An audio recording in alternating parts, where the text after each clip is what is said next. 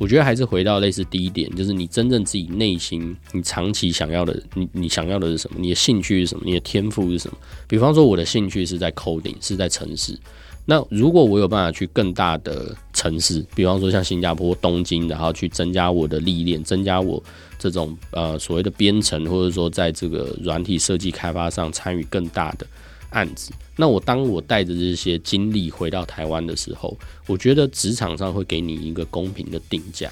我觉得职涯还是一个长期的耐力赛，还是要找到你自己想要做的是什么，然后那个赛道是不是符合你，你是不是也有兴趣可以长久的做下去。旅行之涯，旅行未来。大家好，我是 Jen，，欢迎收听由 URATER 数位人才媒合平台所制作的 Podcast 节目《之涯旅行家》。提到金融业，大家会最直觉想到银行。从个人日常的存汇业务、投资理财，到企业金融的资产管理、企业并购等等，都是属于银行的业务范畴。但除了银行之外，还有一些鲜为人知的机构，例如私募基金等等，也都算是金融体系。到底身为一位银行家，日常工作在干嘛？私募基金和银行的业务又有哪些差异呢？今天非常开心邀请到的受访者经历很特别，他不但是银行家、私募基金经理人，更在台湾、中国、美国都有很丰富的工作经验。他同时也是知名作家，欢迎国际之南。大家好，我是国际之南尼克，我不是知名作家，我是一个 废话很多的人，所以就写字，然后就经营粉钻，然后最近联经出版社帮我出了一本书，叫做《不是你不可以》。是，那这一本书其实我自己看了，里面提到非常多国际之南过去的职涯经历非常丰富。你曾经自己创过业，在台北跟香港之间打拼，然后后来又回到台北的外商银行从低层做起，然后后来又有非常非常多就是跨国的工作经验。那想说一段一段来好了，就可以先从当时为什么要创业开始谈起吗？好，这个在我的书里有提到，其实当时创业是因为被骗。是因为我的一开始加入了一个新创团队，那那个新创团队的大家都很年轻。我印象中我们有四个核心成员，不能说是口方的，但是就是核心成员。我是里面年纪最大的，可是我那个时候其实才二十四岁。然后最主要的老板，也就是主要的出资者，他只有二十二岁。就是因为第一个大家都很年轻，所以那个方向其实还很不定。第二个那个主要出资者，也就是我们称他为老板的那一个人呢，他是一个水瓶座 A B 型，就是一个非常跳痛的一个星座跟人设。他就是今天我想要做这个，明天我想要做那个，然后下礼拜可能那个创业题目又完全一百八十度大转弯。那所以就导致我后来其实有点无所适从。那在那个时候刚好出现一个好像看起来很有资源、很有身份地位的一个前辈。他就跑出来说：“哎，那我有这些人脉，那你可不可以帮我管这个公司？”那我当时的题目主要创业题目主要是在做呃计量的模型，然后去做资产组合管理。那这个在现在已经很普遍了，称为城市交易，但那个时候还算是比较新的概念。那我们也不是在股市做交易，我们就是针对一个呃个人的资产，然后可能比较长的周期，比方说三个月或半年，提供他投资建议，说哦你要增加。债券的部位，然后你要降低股票的部位，类似。但是我们不是用呃个人给意见，我们是用数学模型去算。那我有模型，可是我没有客人，因为我那时候非常年轻，我才二十四岁，我没有认识什么有钱的人，呃，愿愿意就是让让我去给他投资建议。那呃，对那个看起来很有资源的那位前辈来说，那位呃大叔来说，他就是想要我有这个技术，所以那个时候以为是一拍即合。就后来没有想到，其实他可能是不安好心。他其实在外面已经欠了非常多朋友的钱，然后他想要打着这个质量模型的名号，然后再去呃跟他的朋友做募资，然后直接把朋友的钱拿进自己的口袋或是公司的口袋。可是这个行为在台湾的呃法令规范其实是违法的，所以呃后来我就跟他拆伙。可是拆伙之后，跟原本的新创团队那边又已经出来了。我后来就想说，哎，那我可不可以自己做？那金融业没有太多的成本，我就是一个办公室，一张桌子，然后请了一个助理，然后助理我记得那个时候薪水三万块，然后办公室三万块，六万块，那一个一年就七十二万，加一些杂七杂八，可能一百万吧，我就算。好，我那个时候身上存款刚好有一百万左右可以烧，然后我就想说，那我就出来体验看看这个创业的过程，然后所以原本是要给人家请的，就最后就自己跑出来创业。那后来你在创业过程当中，您在书里有提到，就是你在台北跟香港之间不断来回跟打拼，想说这一段过程其实也蛮特别，有很多可以谈的地方，可以先分享一下你在创业过程中比较印象深刻的经历吗？好，我先解释一下为什么要去香港，因为我那时候出道的时候是两千零九年，那那个时候，嗯，香港的金融业走的比较前面，所以它已经有很多的避险基金或私募基金，他们在考量说，诶，我的投资组合怎么样用一个数学的模型去做到投资组合管理。那这个在台湾一来是法规也还没开放，然后二来是呃走的这么前面的金融机构或者是投资的个人相对比较少。那再加上香港有很多我们称为家族办公室，就是英文是 family office，他可能就是一个家庭非常的富有，富有到有人要帮他成立一支基金去做管理。那这个也是我们主要的客户。那甚至在那个年代有很多的台商，那台商他想要赚在中国大陆赚了一些钱，他想要把钱拿出来，那这个我们也可以去帮他做协助，就是因为大陆的汇出管制、外汇管制是很严格的，你要有一个很明确的名目。那我们提供的名目就是说，哦，那你到香港成立一支基金做投资，那他的钱就可以从大陆汇比较能够汇出来了。所以那个时候我就很常跑香港。所以那个时候其实我在香港是跟人家借用一个办公室，然后我没有租房的地方，我每周哎每个月大概去出差七天到十天，那剩下的时间就是在台湾或者是在大陆经营我自己的客户。但是因为我做的是计量模型，我只是一个有点像是技术提供者。但是我没有办法经手客户的钱，因为我没有相关的牌照嘛，所以我就跟香港的金融业者合作，就发现很多很有趣的地方，不管是香港本地的一个文化差异，或者是香港金融业的人，然后他们跟台湾金融业的人有什么不一样。所以举例来说，在我的书的很前面一章就有提到说，哦，我碰了一个呃私人银行家，然后他真的就是风度翩翩，然后他身上出来他的口袋金啊，然后还有那个呃西装的。一些很小的细节，花纹啊、色泽、布料，然后到领带、到领带夹，然后到他的手表，那不只是每一样东西看起来都很有质感，很有质感的反面就是呃看起来很高级、很贵。那另外一个就是它还有搭配，那颜色风格都有搭配。那我就觉得说，哇，这个真的是后来回到台湾之后，到一零一就是台湾金融业的巅峰去看，就是也是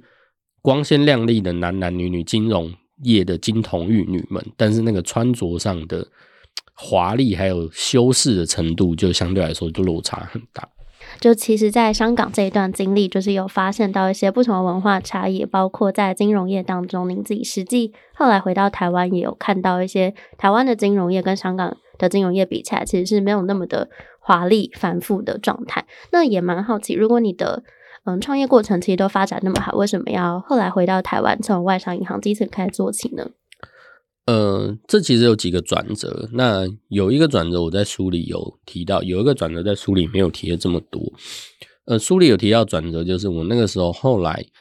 原本我是觉得我提供一个很好的模型，那可以帮助别人提升投资理财的绩效，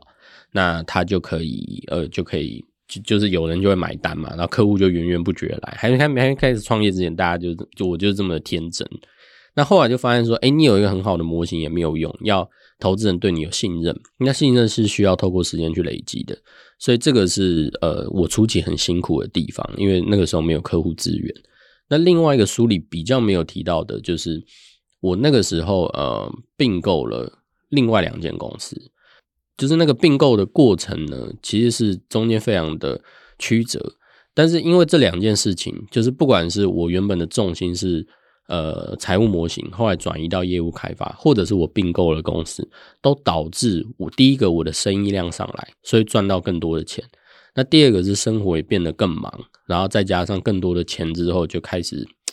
就是这种。劣根性还有很荒唐的生活就开始各种跑出来，那跑出来之后就变成说，呃，那个时候会呈现一种是可能左手进来五百万，然后右手就出去四百九十九万，所以我实际上可能我实际上留下来的钱可能还不如一个一般的上班族或公务员，可是那个生活是很纸醉金迷的，然后再加上那个时候我觉得有一点走火入魔式，就完全都看数字做。而且是很短期的数字，很短期的绩效。这个客人可以在很短期给我带来效益，我就愿意经营它。可是可能一个企业经营有呃很长期不紧急，但是其实是很重要的事情，我就不愿意去做。对，那再加上并购进来的有很复杂的原本的，因为我们并购的那个公司比我我原本的公司大很多，所以呃，两间公司的文化差异啊，然后人事之间的冲突，在各种这个情况之下，我的生活就变得完全失去平衡。就是我表面上过着别人看起来好像很光鲜亮丽，然后非常的五光十色，甚至到酒池肉林的程度的这种生活，然后但是同时就是我内心也很空虚，然后那个时候健康状况也出问题，然后感情也出问题，所以后来我就决定说，好，这个好像。不是我长久想要的生活形态，这是第一个。那第二个就发现说，哎，在并购的过程中，我觉得那个过程很有趣，所以我觉得企业并购好像是我未来长期想要做的事情，而不是这种对 C 端对消费者的，然后去提供一个财务解决方案或财务模型。因为这两个原因，然后我最后就决定说，好，我要退出我自己的公司。那因为那时候我是学生创业，所以我就花了一年的时间，然后顺便去当兵。然后让我在公司的影响力，然后慢慢慢慢下降，大家慢慢习惯没有我，这公司也可以营运下去。然后我最后就就结束这个公司，就是没有我自己退出公司的经营了。那公司后来还要经营一段时间，然后我就回去呃外商银行开始做。但一开始其实也不是想要从什么小助理，就是找找找找到最后就找到这个外商银行，然后从一个约聘的助理开始做起。是，那当时其实您有提到，您自己在创业过程当中，就是有蛮长一段时间是你自己觉得内心很空洞的那个状态。然后后来，当你整个退出之前创业的部分，再进入外商银行，从最约聘的人员开始做起，那一段时间，想问那时候大概几岁啊？呃，我当完我去当兵的时候是二十八岁，所以我退伍其实已经二十九岁。是对，所以其实那时候确实是有点慌张，就是第一个是。二十八岁的时候，我旁边的阿迪亚都还在，你知道打什么英雄联盟啊？然后问说：“哎，那个，那你假日都在干嘛？然后你会不会去 撇车？然后还是就是车是什么？撇就是去压车那个三道猴子的那个。那不然就是说问你打什么电动啊什么？然后，但我那时候很焦虑，我会觉得说我都几岁了，然后跟十八岁、十九岁的阿迪亚在混，这是第一个。第二个是退伍之后找工作其实也不顺利，因为。金融业是一个非常高度简理的行业，我现在可以理解，可是我那个时候很挣扎，就是我觉得说，为什么我只要把创业的经历拿出来，然后大家都不愿意录用我，然后就找工作找很辛苦。书中也有提到，甚至一度跑去面试房仲，连那个房仲的主管都很讶异，说他觉得我跟房仲是一个完全无关的一个背景跟学经历，那为什么会跑来面试房仲？那我也蛮好奇，当时面试有没有比较印象深刻的事情可以跟大家分享？有，我书中有提到，就是印象最深刻的就是我去某一个很大很大的金控面试，然后第一关面试，我大部分的大公司面试第一关都是人资嘛，都是 HR，就那人资顶着一个就是很新潮的发型，然后还就是有点挑染绿色的那种绿色的毛，我那时候看到就想说，哇，我以前在雇佣，因为我以前在当老板的时候，我们雇佣的。呃，顾问或者是讲所谓的业务，你要去推销财务模型，你不用到很拘谨，可是你还是要基本的整齐干净嘛。所以我那个时候也其实有下一个令，就是说不能够有人有染头发，那这是只然后男生的头发不能够超过多长，就来了一个头发很长，然后还挑染绿毛的。然后我想说，这个人我以前连面试都不会面试他，结果他居然要面试我。然后后来更惨的是，我居然还被他刷掉。他中间就是有一种爱问不问，就是。你知道他可能有他的 KPI 的压力，他有业绩压力，他那个礼拜一定要面试，可能比方说三个人，就他一个人都没有，他可能就找我去充数，就反正到最后就是还被还被刷掉然后我就跟朋友抱怨，然后朋友居然也不安慰我，还嘲笑我说：“你看你以前刷掉这么多人，那现在这是你的报应。”但是讲回来，就是这个就让我很深刻的感受到说，其实有某一些特质，并不一定适合某一些职场。所以在那个职涯转折的过程中，其实确实在某一些产业，或者说在台湾这个相对比较小的职场里面，呃，职涯市场里面是相对比较困难的。是，那后来又是如何进到外商银行的呢？因为我觉得银行是很多念商管学院毕业的学生他们的首要目标，然后外商又是大家可能最向往的地方。好，这个是书中没有提到的，这个很有趣，就是其实哎，书中有提到一点啦，但是讲白了就是。我写的比较隐晦，但讲白了就是，其实就是靠爸，因为那个银行的主管是我爸的高尔夫的球友，然后他就呃可能打球的时候聊天聊到，他就说，哎，那他们刚好有缺一个人，然后去。可是书里面没有提到，其实有一点是我后来很后面很后面，甚至已经快要离职了，我才知道，因为当时我的面试就是我爸的球友是那个外商银行的总经理，所以我一开始面试，这就跟之前的反过来，我最一开始面试我的就是总经理，然后是我用人的主管，然后最后才是 HR，他们已经决定要录用我了，然后跟我谈条件。可是后来就是我说很后面的时候，总经理才跟我说，他当时其实是想要拒绝我。真是因为就是知道朋友间在打球，就很像我现在跟朋友在喝酒，然后有一个很好的朋友说他小孩找不到工作，然后又看着我，那我能够说什么？我总不能就说哦好可怜哦，我当然就是应个声说那要不要来我公司面试？所以当时那个外商银行总经理其实是有一点情势所逼，还邀我去面试，可是其实他是想要把我刷掉的。那但是他在跟我谈的过程中，觉得说哎好像其实。没有履历上看起来的这么的跳痛，就是然后很多方面，然后更重要的是看起来我是真的有决心要回到大公司里面，然后他也愿意给我一个机会，所以跟总经理其实就谈了一个小时。那这也是我自己面试的心得啦，不管在台湾或是海外，就是面试官愿越愿意跟你聊，其实就表示你录取的几率越高嘛。他如果跟你聊个五分钟，就说好差不多，那你大概知道发生什么事情。那我就跟那个总经理聊了一个小时，然后跟我的。部门主管，呃，一位副总聊了两个半小时，所以那个面试再加最后 HR 讲一些游戏规则，我总共面试了四个多小时，那是我人生经历过最长的面试。但是就是在那个过程中，我觉得可能我现在已经忘了我回答什么，可是总经理问我的问题，可能我有讲出一些他想要的问题，然后跟他可能有在我身上看到一些特质，是他愿意给我一个机会。所以您自己觉得在创业过后回头找工作难的地方在于哪里？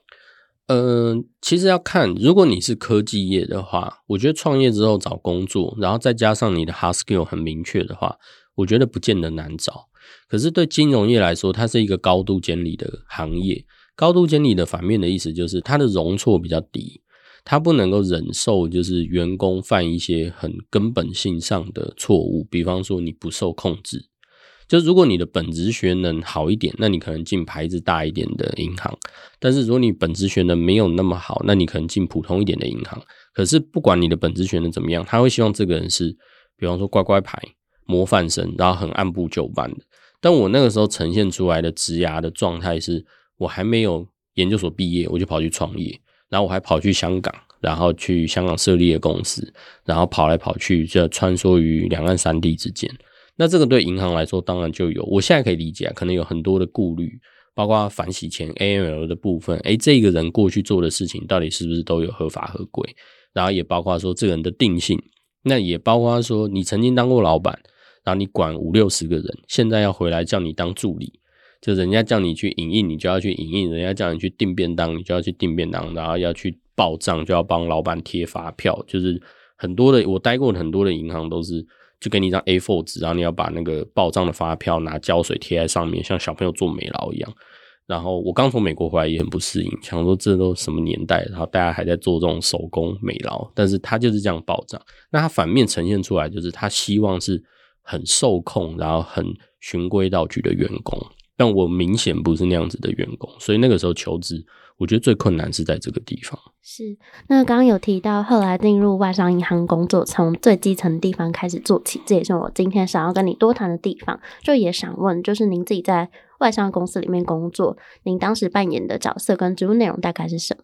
我当时在嗯，corporate banking 就所谓的企业金融，就是负责 ARM。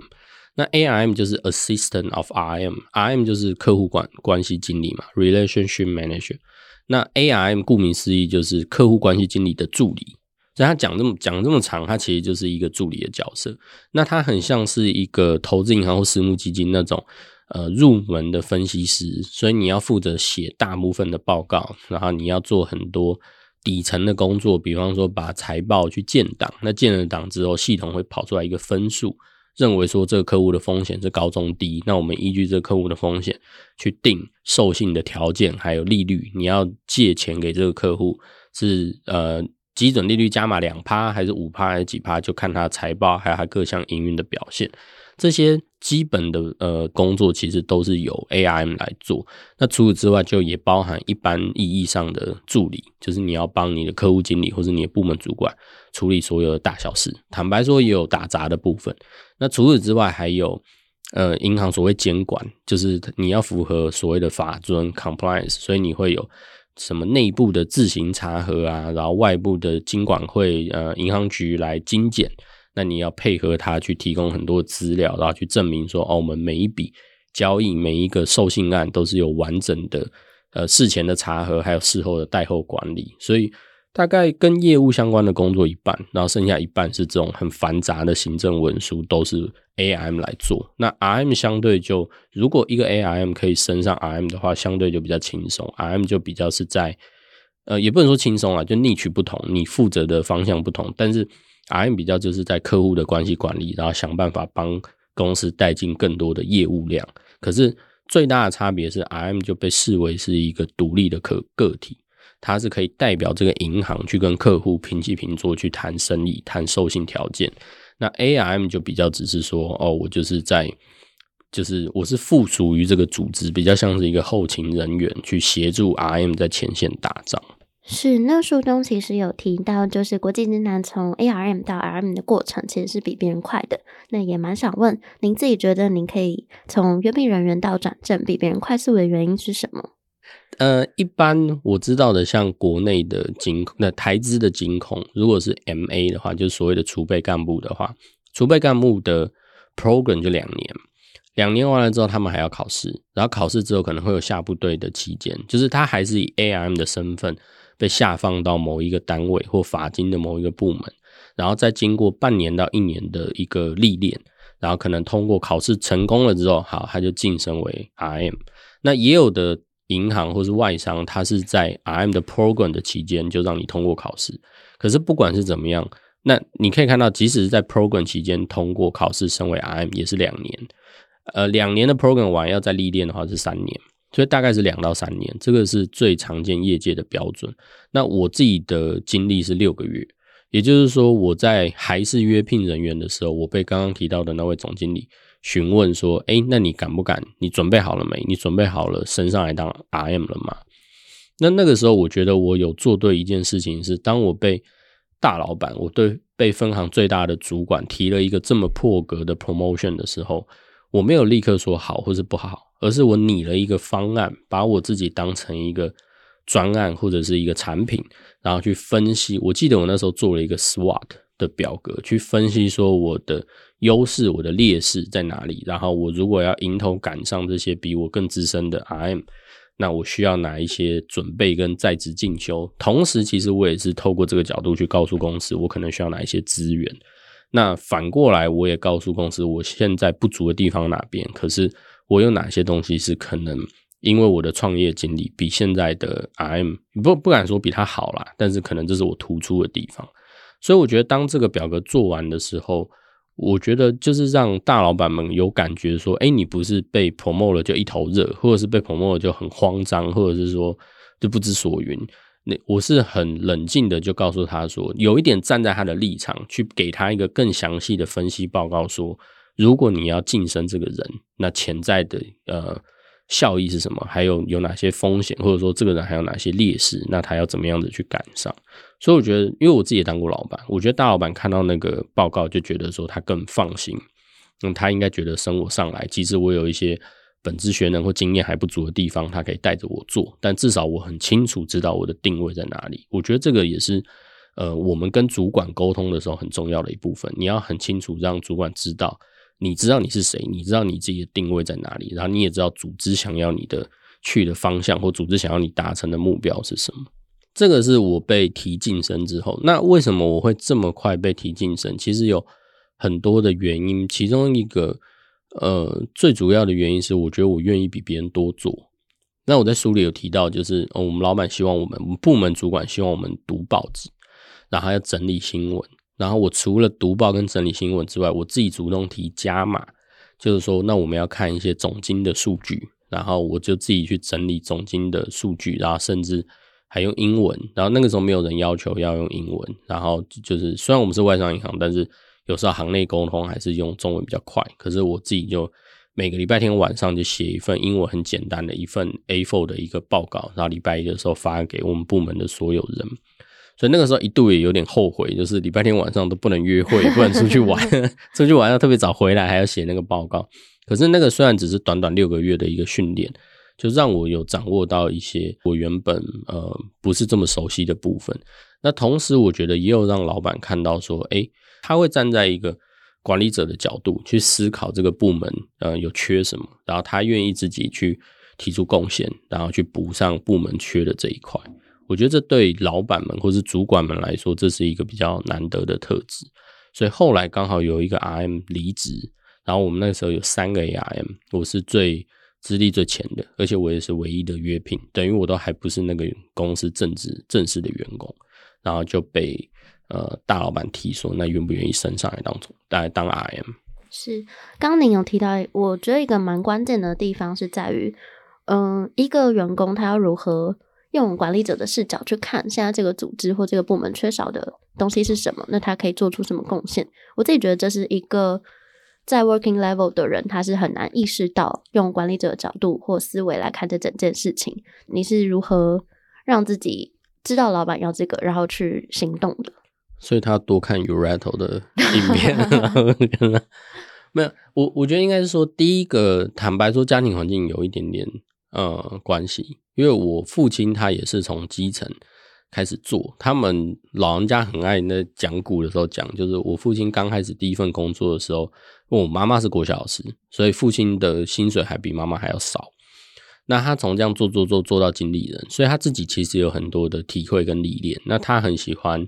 跟我说，你知道父子有时候很尬，就没有东西聊，然后他就开始聊他的。他的 MBA 的那个经，他就开始念他就是在商场上的一些心得，所以那个东西是我从小耳濡目染的这个过程，那有累积了一些这个感觉。那另外一个很大的部分，就是因为我自己当老板的时候，我可以体会在一个主管或者是一个经营者在用人还有各方面，在业务方面，在公司的内政方面，我会需要什么样的资源，所以我觉得。呃，给一般的年轻朋友职涯的建议就是说，要怎么样子培养这个，就是你要站在老板的角度去思考，或者是你当你设定一个情境，比方说现在年初好了，所以大家的业绩目标可能都才刚定下来，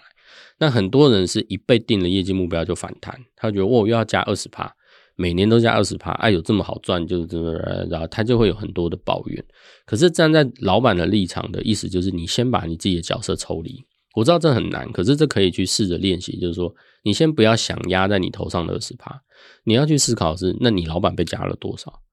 因为你的老板还有老板嘛，就是还再上去还有更大的主管。也许你的老板被加了三十趴，那他实际上只给加给你二十趴，所以你的责任额其实还比较轻的，其他人分担掉了。那如果你的老板只加十 percent，可是你被加二十 percent，那是什么理由？是不是你本来被分到的 portfolio 就比较好？老板认为你的客户是比较容易成长的，或者是老板对你有比较高的期许，或者是其实你本来就是这个团队里面比较资深的人，就是但是你看刚刚那个脉络，就是你已经把你自己整本身的角色抽离掉了。我觉得有时候人会很快的有一个代入感，就觉得说哦，老板做什么事情，或者公司做什么事情，是不是就针对我？是什么？其实没有啦。其实我们有时候会把自己太自我中心或放大，就觉得说哦，什么东西好像是冲着我来。可是其实有时候是。组织就有这个需求，所以他其实是把所有的压力都释放在所有的人身上。是，所以后来呃，您自己从 ARM 到 RM 这段经历，就是走的比别人快。您自己觉得在外商银行这一段时间训练到自己最大的成长是什么？呃，我觉得第一个最大的收获就是我真的找到我喜欢做的事情。因为在创业的时候，我只是糊里糊涂就是并购了一间公司，然后觉得。那个现在回头看，真的那个时候是乱谈，但可能机缘巧合也被我收购下来。可是透过那六个月，因为我主要负责的都是企业并购的案件，只是我们银行是负责提供资金给那个企业并购的 acquire 所谓的主并方，然后让他去并购别人。但是我们会用银行的角度去思考，所以在那个六个月很密集的接受各式各样的案件的刺激的时候，我发现，哎，这是我真的想要做的事情。所以我觉得这是第一个最大的收获，就是我确实我也很幸运，就是我的所学，然然后跟我喜欢做的事情是完全没合的，我就发现，呃，我喜欢做这一类的事情，这是第一个呃最大的收获。第二个最大的收获是，我觉得在外商银行，它毕竟是一个非常有制度，它即使在台湾的规模不大，可是它全球的规模算是还蛮大的，所以它有很明确的制度去规范。那个也对我后续在呃晋，不管是晋升或者是角色的转换，或者是我切入到投资创投的行业的时候，我怎么样子去提供新创公司意见？我觉得在那个过程中，就是人家传统上说的去大公司学制度啦。我觉得这方面我也确实有学到。那第三个是，我觉得在那过程中，因为我起步比别人晚嘛，就像刚刚提到，我二十八岁才当兵，二十九岁还在当约聘。所以我自己有那个急迫感，然后我很努力的进修，包括我加班到九点，我可能还会去成品，呃，念书念到十二点，为了考美国特许分析师的执照。所以在那个过程中，我觉得也有培养起，呃，我自己自主学习的这个动能。是，那也蛮好奇，就是您自己在外商公司这一段经历，其实对。嗯，在你整个后来的职涯是一个蛮坚实的基础，因为您后来到了私募基金，然后又到了美国新创公司，然后管投资方面的事情。那也蛮好奇，当时为什么要进入中国的私募基金去工作呢？我追女朋友，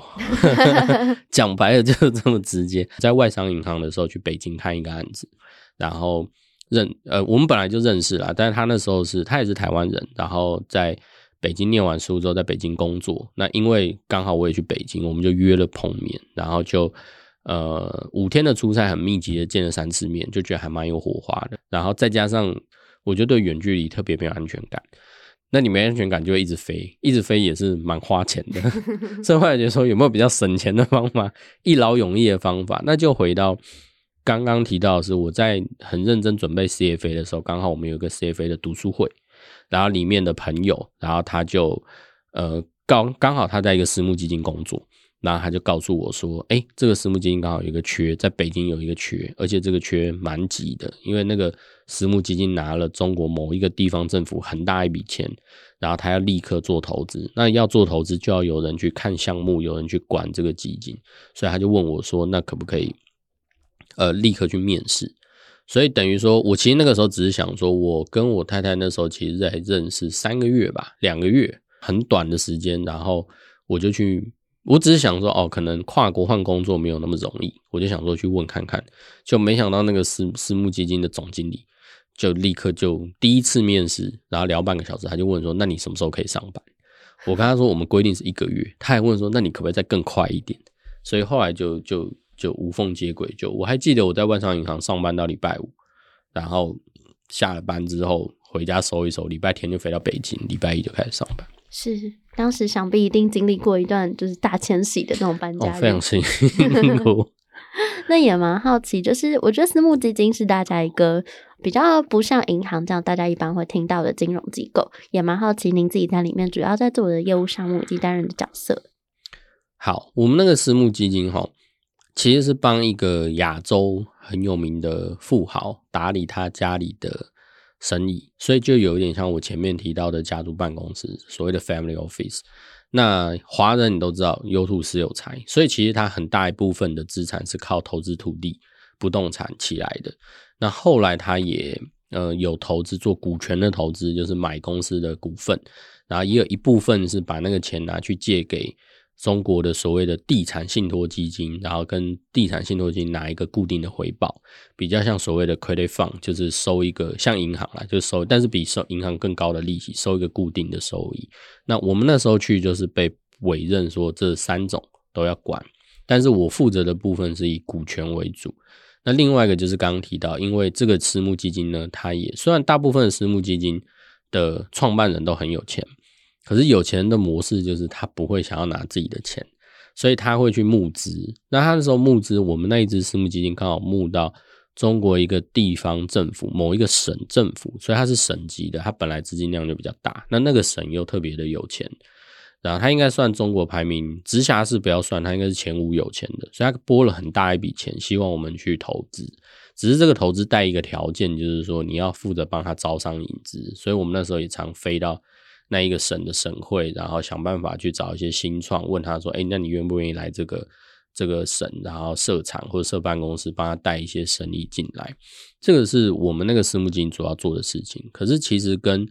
传统我的私募基金不太一样，是大部分的私募基金其实是他去找一个有品牌价值，可是他可能现在出了某一些问题，比方说他经营遇到一些乱流，或者有一些情况，他把它整个收购下来。收购下来之后呢，他会把这个企业的营运做一些改造。然后或者是优化，优化之后把它重新的可能 IPO，或者是再以更高的价格卖给下一个，不管是想要收购它的公司，或者下一支私募基金买下来，把它分拆成好几个，这个其实就是传统私募基金在做的事情。那我们那个比较不一样的原因，就是因为我们是帮一个很富有的家族打理财富，所以它其实比较保守。我们也没有这么多的人可以去收购公司，然后再去分拆再去什么。我们比较就是。做单纯的股权投资，就把钱投到一个公司，然后希望它可以增值，或者是领一个固定的收益。是，那当时可以分享一下您在北京担任私募基金经理人的一天吗？呃，私募基金经理人一天就是早上起床，然后北京开始塞车，没有了。北京我觉得有一个很有趣的，就是它毕竟中国是一个大国，所以像以台湾或韩国来说，它就是科技业为主，可是。像我在书里有提到，我看的第一个案子是畜牧业，然后就是我们真的就是要飞到内蒙古去看人家割羊毛，然后算那个羊毛的价值，然后以往都是在算晶片或是存货，那个是明标价嘛，就是市场上有一个很明确的价格，你去光华商场你都可以问得到价格，可是羊毛羊脂到底要怎么估价？然后那个是多还是少，我到底要怎么算？我连总共有多少羊我都不知道要怎么样评估，所以。那个就是一个很大的一个挑战。是，那也蛮好奇，就是您在北京担任私募基金经理人之后，又到了美国去经历一段新的冒险，可以跟大家分享吗？好，那那个时候就是女朋友追到了嘛，就可以搬家了。没有，就是因为我太太的呃气管不好，呼吸系统不好，那北京就是雾霾，就是真的是蛮严重的，所以。我们在北京，他就常常只要冬天的时候就感冒生病，然后几乎是没有断，就可能两个礼拜的感冒，两个礼拜好了之后，下两个礼拜又感冒，就这样一直循环。所以第一个我们就觉得说，这个地方到底可不可以久待？这个是第一个疑虑。第二个就是那个时候也有想说，如果要结婚生小孩，好，那小孩的教育怎么办？还有一些基础的建设。那那个时候刚好北京爆发一个很严重的问题，就是有一个。上市的连锁幼儿园品牌叫红黄蓝，那红黄蓝它就爆发了，说北京的某一个，而且还是在北京蛮核心的区域的红黄蓝幼儿园爆发了虐童的事件，然后有各式各样很夸张的，就是我们在电影、小说里面会看到的那种虐童的情节，然后在一个有上市的连锁的品牌，那我们就没有办法想象，连有上市连锁的幼儿园都是这种品质，我们到底要在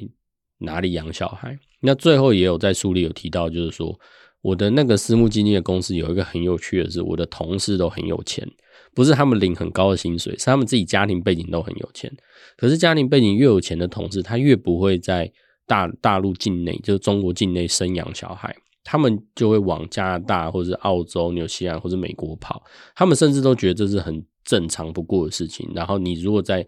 国内生，他们还会觉得说，呃，你为什么不会想要把小孩带到海外去？所以综合这些考量，我跟我太太讨论，就觉得说，嗯，好像没有办法再做个两三年可以，可是做两三年，你薪水又更高了，要转换机会成本又更高。那既然都要走，不如那个时候走。那走也有考虑过直接回台湾，或者是去香港、去新加坡、去其他的城市。那只是因为刚好，呃，姐姐在美国也住了很久，然后我研究所没有念完嘛，那我爸耿耿于怀。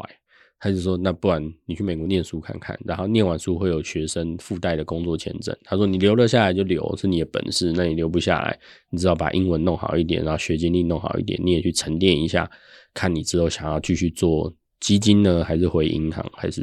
所以后来就有转折到美国去。”是，所以后来选择了西雅图这个地方读书，然后读完书之后进入迈阿密的新创公司，可以跟大家分享当时在新创公司遇到的一些挑战，还有当时职务的内容是什么吗？好，嗯，迈阿密是一个很特殊的地方，因为它是美国对应中南美洲的门户，所以有大量中南美洲的移民。然后这些移民呢都讲西班牙文，因为历史的因素嘛，中南美洲大部分讲西班牙文，所以我在迈阿密其实基本上是一个语言不通的情况。然后后来因为疫情又爆发，所以我找到的工作是远距。其实我的老板是呃住芝加哥，然后他就是那种。呃，传统上社群媒体所谓的老白男，就是投票会投给川普的那一种。然后，所以我们就开始做新创的。其实我们是做新创的咨询顾问，所以比较像大家传统意义的管理顾问公司。只是因为我一直在金融业嘛，那我就跟他说，嗯，新创公司没有多少钱可以付你顾问费，那你为什么不帮他做募资？所谓的募资，就是我公司，比方说我开一间公司，我有百分之百的股权。那我的注册资本金可能是一万块美金，可是我现在觉得我公司的价值远远不止这个资本金一一万块美金，所以我拿我的百分之一百的股权的百分之十，我拿十趴的股权出来卖。那你如果愿意付我一百万美金，你就取得这个百分之十的股份，所以倒除回来等于我认为我这个公司值一千万美金，那就看有没有人要投资，有人要投资，等于我公司实际上就。呃，价值一千万美金，这整个过程就是叫募资，这在美国是非常非常流行的。台湾可能只有比较新的新创，或者是呃，就是很积极的新创会做募资。可是在美国，几乎是每一个出来创业的人，他甚至连产品都还没有，他就已经想要做募资。所以那个时候，就是我在协助这些新创做募资。那在协助做新创募资的时候，有很多很有趣的这种文化冲突是。亚洲人，因为我刚刚提到我的老板是那种纯正的美国白人，而且是那种白人至上的极右派的白人，就跟亚洲的文化会有非常大的不一样。比方说，我老板有故意设一个局，他想要让我去骂客户，然后他就让那个客户百般刁难我，然后到最后我真的受不了骂客户的时候呢，越是视讯会议嘛，我老板跟那个客户在视讯会议的另一头一起大笑。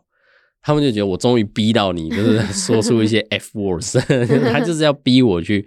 展现好像我的强悍。然后他们也想试看看，说可能在他传统的印象认为亚洲人比较软弱，所以他认为你会被客户欺负，你不能出去独当一面。他想要看我是不是真的有办法对客户发火。当时是刚进公司吗？为什么要对你做这个 test？好像两个礼拜而已吧。想看你怎么做事，这样吗？对对，他等于有一点想要测试我。那除此之外。也有发生过，就是那种，呃，我跟本来跟他约好了一个会议的时间，然后我睡过头了，我完全就睡过头了。那我也很老实告诉他，我睡过头。就这个在台湾或者是台湾金融业，应该是不可原谅的错误。就你怎么会在上班时间睡觉，然后还睡过头？然后大概也没有人敢直讲，大家一定会编一些理由或什么。可是那个老板呢，他就。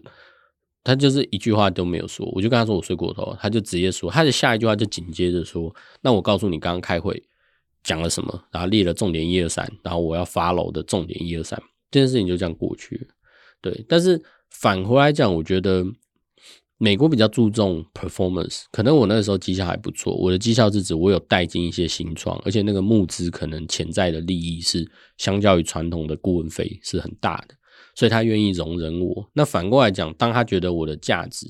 呃，不足以匹配这个薪水，或者是公司要删减开销的时候，他会立刻就把我裁员。美国是比较不留情面，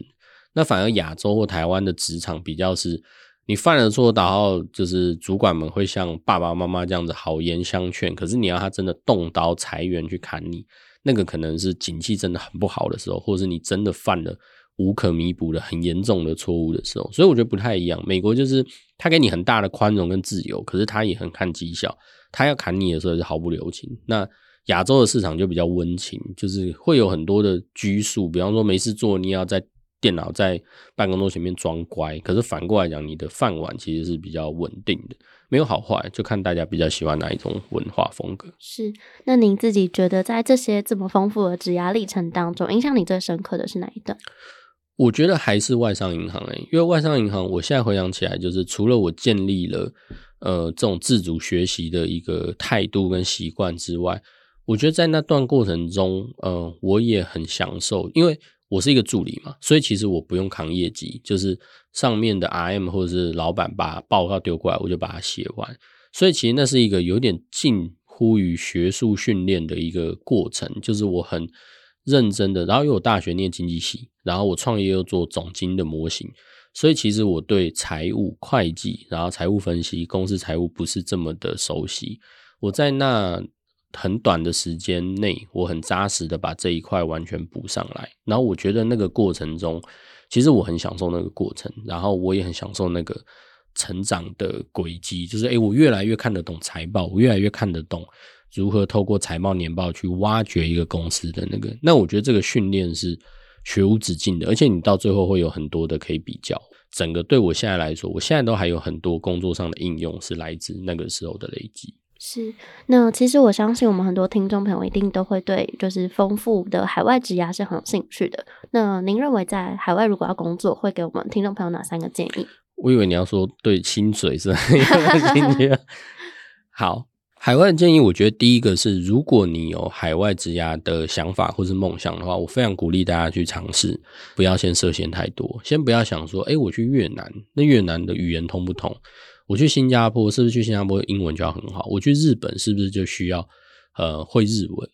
我有认识朋友是一句日文都不会，但他在日本的 Google 工作。那也有朋友是英文很普通，但他在新加坡做了很久。然后也有自己背了一个包包去东南亚闯荡，然后不是做生意哦，就是去工作，就到现在就是已经当到一个蛮大的主管。所以我觉得第一个是先不用设限太多，应该是找到你自己想要做的方向。第二个部分是，我觉得，呃，我一路上很幸运，或者也可以说前面有一些波折的，就是我因为感情的因素导，然后跟成家的因素导致我换了一些区域。但我觉得，嗯，大部分的状态下，海外之家我还是建议要跟家人或者是你的另一半取得一定程度的呃信任或是理解，因为。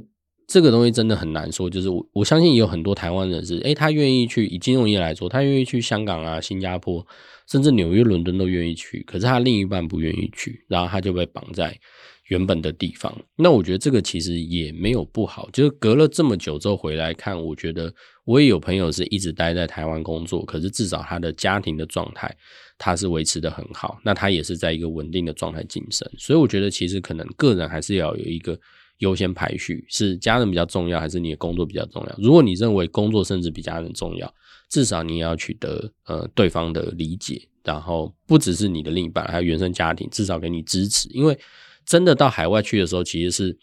某方面来说是很无助的，是很孤单的。如果你身边的人又没办法给你心灵上的支持的话，我觉得那个很难，那个会很煎熬。你可能。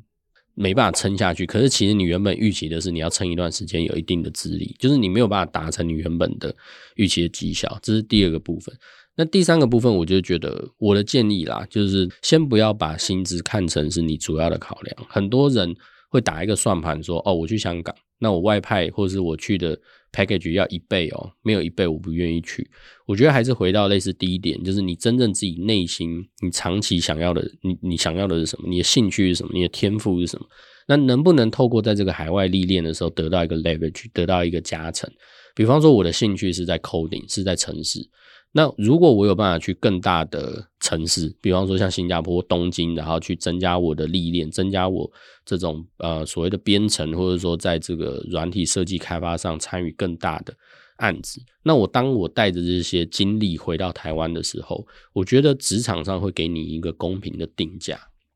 可是有时候我们可能卡着，就是说哦，薪水差个两千块港币，或者是几万块日币，那我就不愿意去。可是其实有时候。我觉得职业还是一个长期的耐力赛，还是要找到你自己想要做的是什么，然后那个赛道是不是符合你，你是不是也有兴趣可以长久的做下去？这个东西很实在啊，但是就可能也很残酷，有一些人可能他就没有办法有这么充裕的资源。但是我觉得，在如果你有得选的话，我建议还是把自己的兴趣跟天赋的探索放在前面。那收入的部分，我觉得其实中层。的以金融业来说，中层的差距都不会太大。如果同样是 RM 的话，那个薪资换算成台币，大概差异不会差到三十万，就是大概在一万美金以内。可是当到主管，就是私募基金主管或投资银行主管，或是外商银行主管，就可以差到一百万级。那为什么有人可以当到主管，有的人就是比较载富载沉？我认为是差在我刚刚讲的第三点。是，我觉得对于不要把薪资看太重，这也蛮符合我们平台的求职者特质，因为他们都是一群可能追求挑战，然后对薪资并没有嗯放在第一个排序这样子的状态来看整个工作来探索职涯。我觉得这是非常非常符合我们平台的需求，非常感谢国际直男。那最后也想要请国际直男来跟我们分享你这一出的新书，不是你不可以。不是你不可以是由联经出版社呃出版，然后它的内容主要是提到我从两千零九年创业，然后到二零二零年因为疫情又从迈阿密回到台湾，这十二年间我待在香港创业，回到台北的外商银行，又去了北京的私募基金，然后去呃西雅图念书，然后在最后在迈阿密做新创的咨询顾问公司的工作。那这个书里面提到很多的文化差异，然后中间的文化冲击，有一些。呃，小趣事，然后也有一些呃半新三色、半感情的、半纯情的一些案例，然后让大家可以轻松阅读。但其实整本书，我觉得核心的呃概念是想要告诉大家，是说如果你有想要追寻的梦，那你就勇敢跨出去。其实有时候不是你不能够做到这件事情，是你自己把自己绑住了。那你只要先跨出第一步，不管是往哪一个方向，我觉得至少就是先有一个新的开始。节目最后也非常非常感谢国际直男来到节目上，谢谢你带来很精彩的故事以及国际直牙的心路历程。那最后也想请国际直男和我一起跟听众朋友说拜拜，大家拜拜，拜拜。